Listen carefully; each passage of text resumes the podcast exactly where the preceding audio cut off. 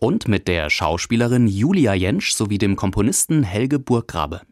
Ich treffe beide im Oktober in Speyer, wo sie im Dom das Oratorium Lux in Tenebris, also Licht in der Finsternis, aufführen. Bei Lux in Tenebris ist es diese biblische Geschichte von Kain und Abel. Und der Kain fühlt sich nicht gesehen mit seiner Opfergabe und aus lauter Missgunst und Neid erschlägt er dann seinen Bruder. Und das kommt mir vor wie so eine Urszene, die wir bis in die heutigen Tage immer wieder neu aufführen. Auch Julia Jentsch glaubt, das, was in der Erzählung von Kain und Abel steht, das findet jeden Tag neu in uns Menschen statt. Überall in der direkten Begegnung jeden Tag, wo ich selber mich manchmal zurücknehmen muss. In, ich merke, da fange ich an, in irgendwelchen vorgefertigten Bildern zu denken oder Vorurteile zu haben, was ich nicht möchte, bis zu den Kriegen, die überall äh, aktuell leider auf der Welt stattfinden, die Notwendigkeit eben im anderen, dem Bruder, die Schwester zu sehen. Den Bruder und die Schwester sehen in jedem Menschen. Das ist die Botschaft von Jesus Christus, die im zweiten Teil des Oratoriums vorgetragen wird. Den Nächsten, ja sogar den Feind zu lieben, in den Armen und Notleidenden Gott selbst zu erkennen. Aber klar ist auch, kein Mensch wird dem immer voll und ganz gerecht. Deshalb ist bei Licht in der Finsternis auch ganz zentral, Gott ist nicht nur da, wenn wir alles richtig machen, wenn alles in uns und um uns herum leuchtet, sondern er verlässt uns auch dann nicht, wenn wir scheitern. Dass Gott eben auch in dem Dunklen da ist oder da, wo ich äh, eben orientierungslos bin oder dem einen Text ne, und äh, verliere ich mich, so findest du mich. Das ist eigentlich, finde ich, ein sehr kraftvoller Gedanke, weil es sozusagen die Möglichkeit der ständigen Umkehr gibt. Im Licht und in der Dunkelheit meines Lebens. Gott ist da. Diese Botschaft geht mir unter die Haut, als ich im Speyerer Dom sitze.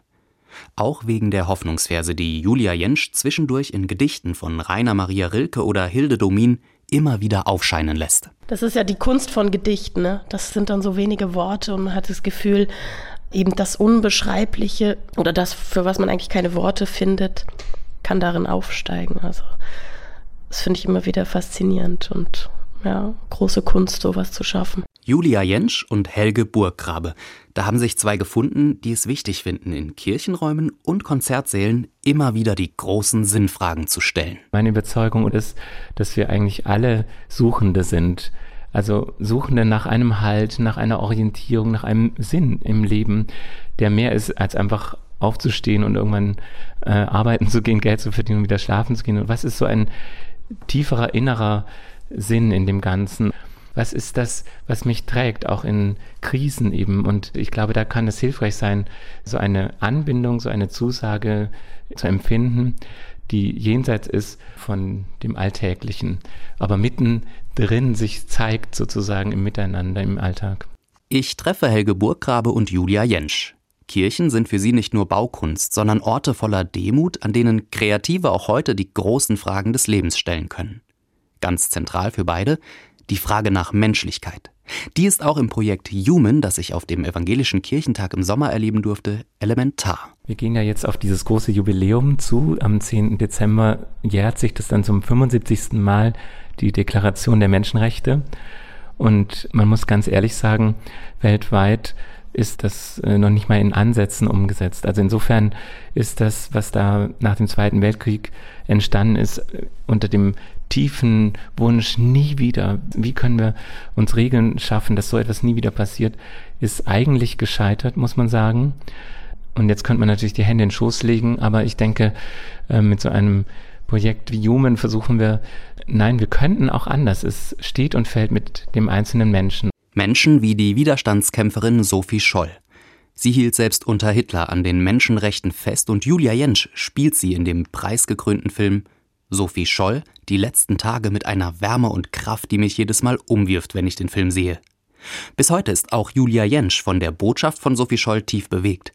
Ein Schlüsselsatz ist für sie Sophies Frage an den Nazirichter Roland Freisler, der sie zum Tode verurteilt. Warum sollen die Juden andere Menschen sein als wir? Und das lässt sich auf alles. Warum soll irgendein Mensch, warum soll jemand nicht Mensch sein oder warum soll irgendein anderer Mensch nicht gleich behandelt werden oder den gleichen Respekt bekommen?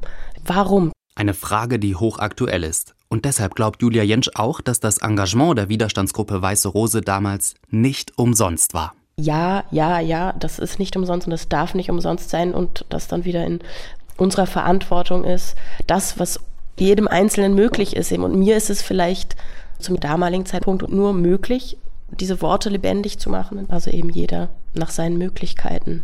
Kunst darf für Julia Jentsch auch einfach nur unterhalten. Aber? Ich für mich sehe schon einfach eine große Chance, durch die Kunst eben auch Themen zu transportieren, die so etwas ganz elementar Wichtiges haben. Elementar wichtig finde ich auch, dass Helge Burggrabe und Julia Jentsch gemeinsam an eine weitere, allerdings weitgehend unbekannte Widerstandskämpferin erinnern.